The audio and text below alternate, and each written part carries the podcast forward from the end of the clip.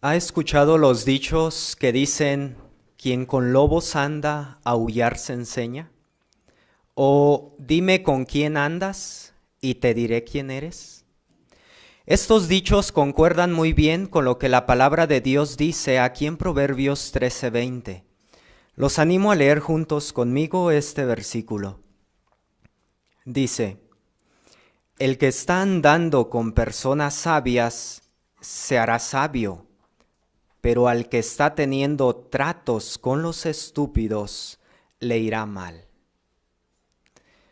La Biblia cuando utiliza aquí un contraste entre el sabio y el estúpido, utiliza una expresión muy interesante, está andando con. Estar andando con alguien implica apego y estima. Y no es cierto que solemos imitar con quienes más nos relacionamos, con nuestros amigos? Pongamos la siguiente ilustración. Nuestro cerebro tiene millones de neuronas y una de ellas son llamadas neuronas espejo. Estas son un tipo de neuronas que se activan cuando se ejecuta una acción y cuando se observa ejecutar esa acción a alguien. ¿No le ha pasado alguna vez que cuando se encuentra frente a una persona y esta bosteza, a veces nosotros también lo hacemos? Si a veces solemos imitar detalles tan pequeños como esos, ¿no piensan que también solemos imitar de nuestros amigos sus cualidades? Pero también solemos imitar las malas actitudes de las malas compañías. Por tal razón, en esta ocasión nos centraremos en cómo podemos nosotros evitar las malas asociaciones, las consecuencias que puede tener si no hacemos caso al consejo que Jehová nos da en su palabra la Biblia. Pero por otro lado, también veremos qué tan edificante es tener siempre compañeros verdaderos. Primero veamos un ejemplo bíblico. Este es el ejemplo de una joven que empezó a tener malas asociaciones. La Biblia registra este relato en Génesis capítulo 34, en su versículo 1. La Biblia habla de esta joven. Ahora bien, solía salir Dina, la hija de Lea que ésta le había dado a luz a Jacob para ver a las hijas del país. Dina salía a ver a las hijas del país, quizás a tener amistad con estos, pero ¿de quiénes estamos hablando? ¿De qué país y cómo era este país?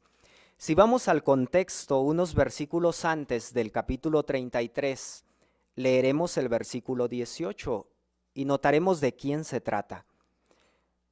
Con el tiempo, Jacob llegó sano y salvo a la ciudad de Siquem, que está en la tierra de Canaán. Canaán. ¿Quiénes eran los cananeos?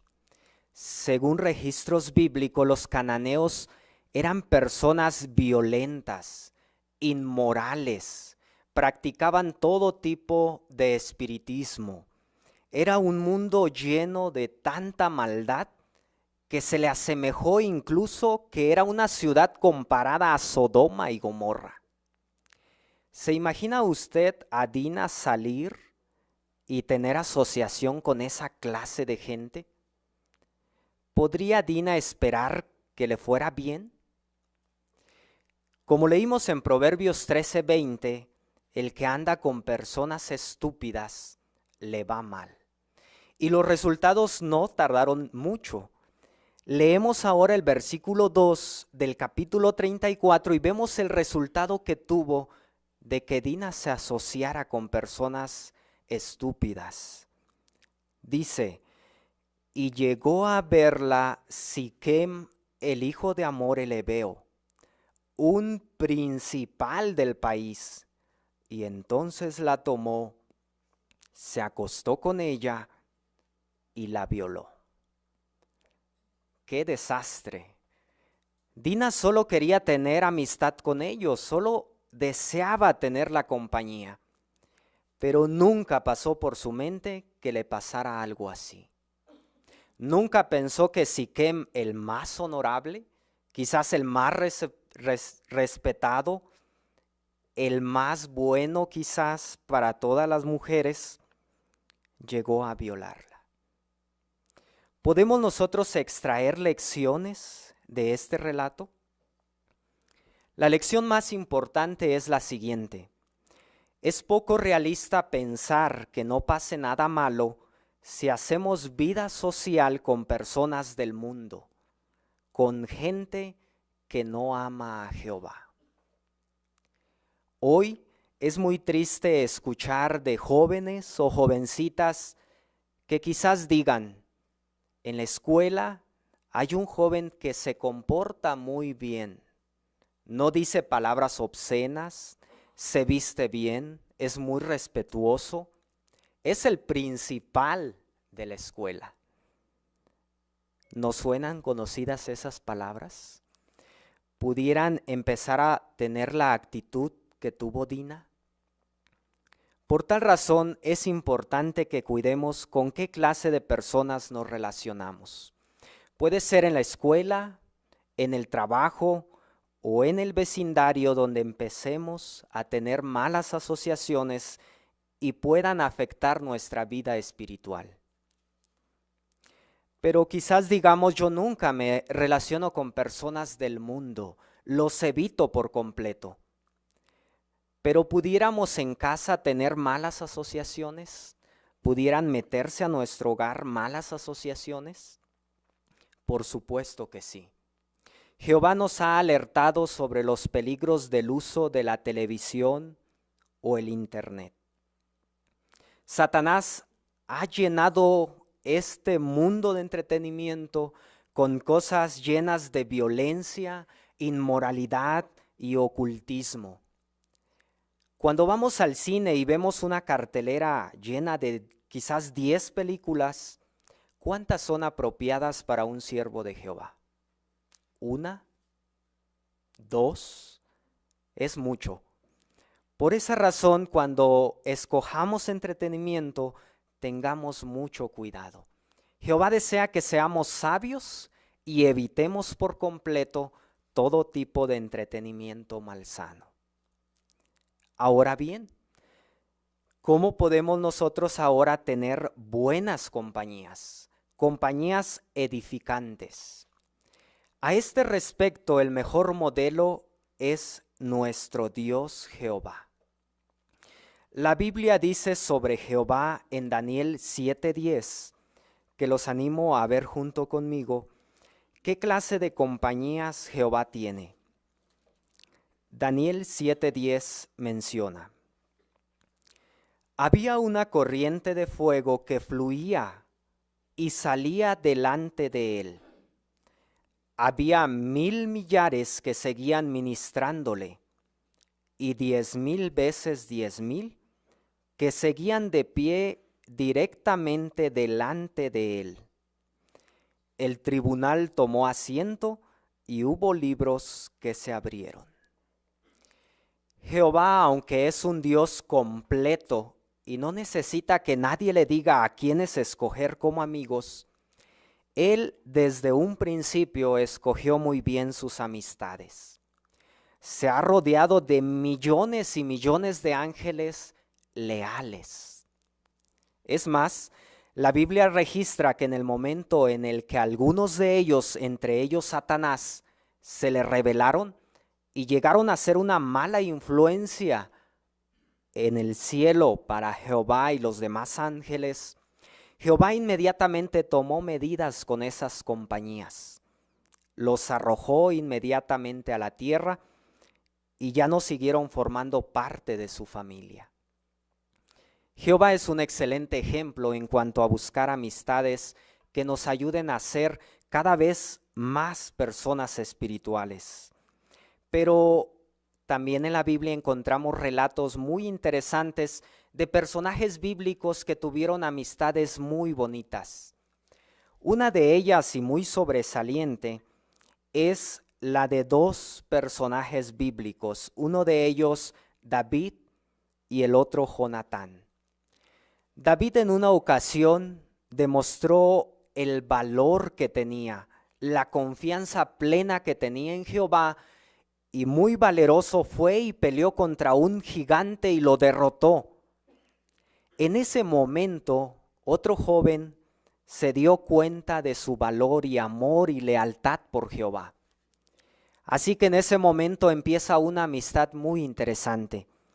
En primer libro de Samuel se encuentra registrado esto en el capítulo 18, en su versículo 1. Y note lo que dice la Biblia.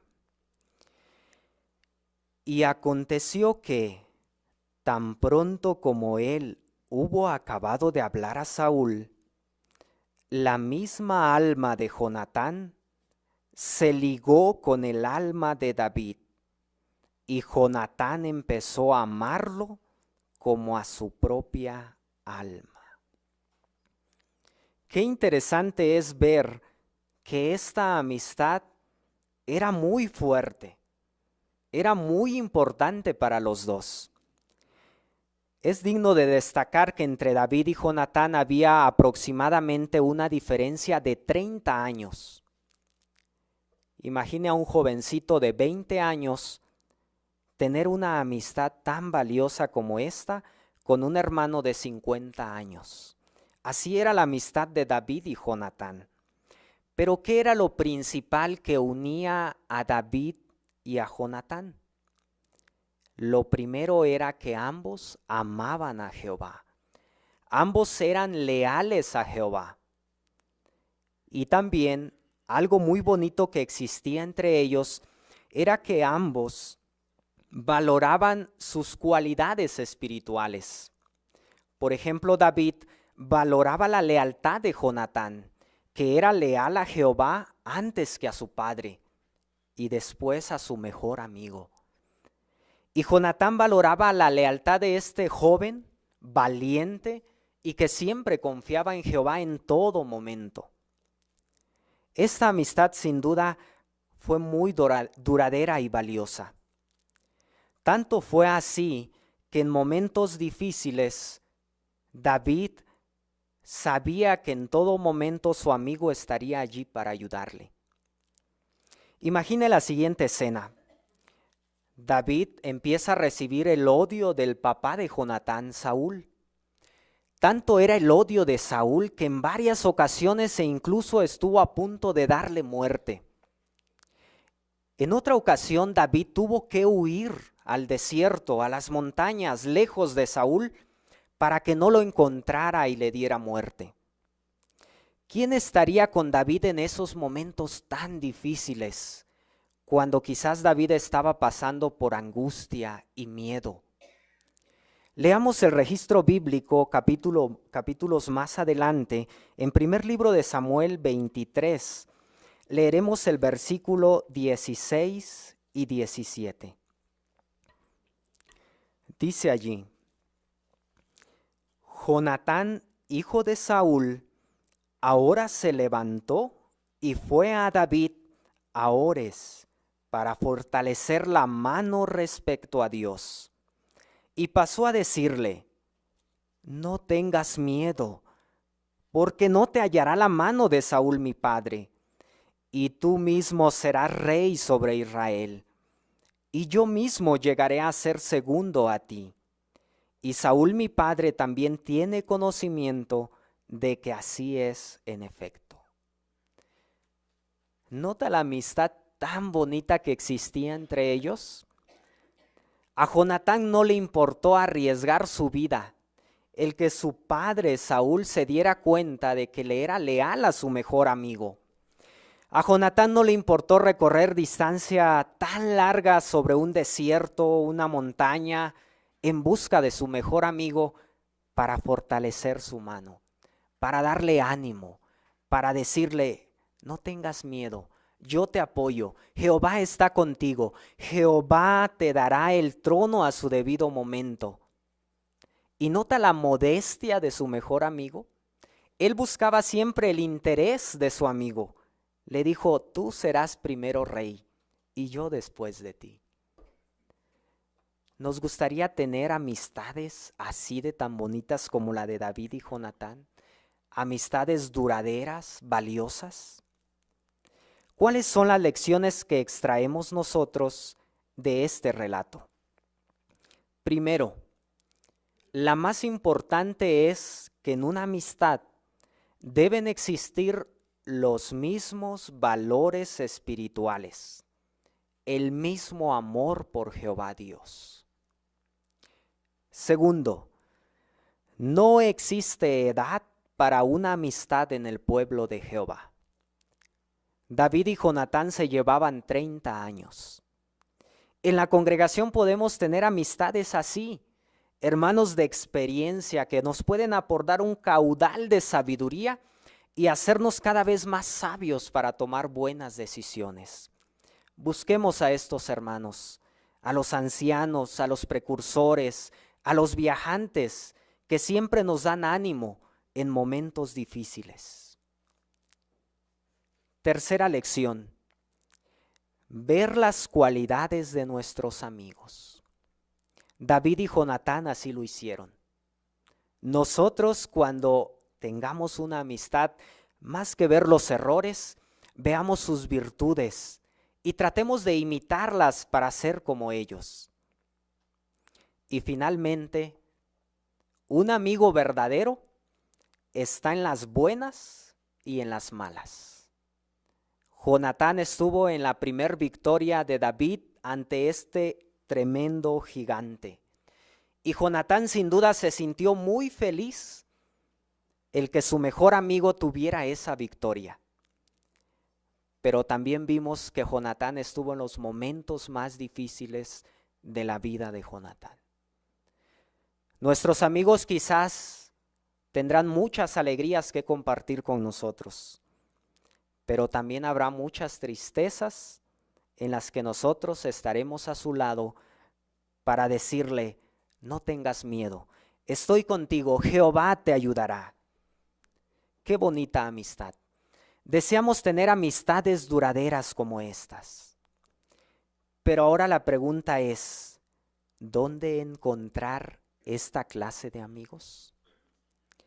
La Biblia nos anima en la carta a los Hebreos capítulo 10 versículos 24 y 25, donde nosotros podemos encontrar amistades como las que David y Jonatán tenían. Hebreos 10, 24 y 25 menciona, y considerémonos unos a otros para incitarnos al amor y a las obras excelentes, sin abandonar el reunirnos, como algunos tienen por costumbre, sino animándonos unos a otros, y tanto más al contemplar ustedes que el día se acerca.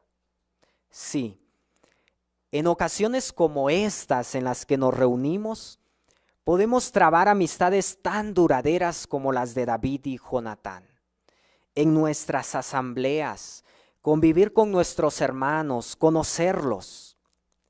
Pero a veces existe un desafío. El apóstol Pablo destacó cuál es este desafío a una congregación. Llegó a la congregación de Corinto y observó algo que al apóstol Pablo le llamó la atención. En el año 55, que escribió aproximadamente la carta a los Corintios, la segunda carta, él les escribió sobre algo que él observó en la congregación. Veía que quizás algunos hermanos no se saludaban, quizás no había tanto afecto, tanto cariño, tanto amor, tanta unidad. Así que él aconsejó lo siguiente. Los animo a ver juntos conmigo lo que dice la segunda carta a los Corintios y leeremos el capítulo 6 y primero el versículo 11 y 12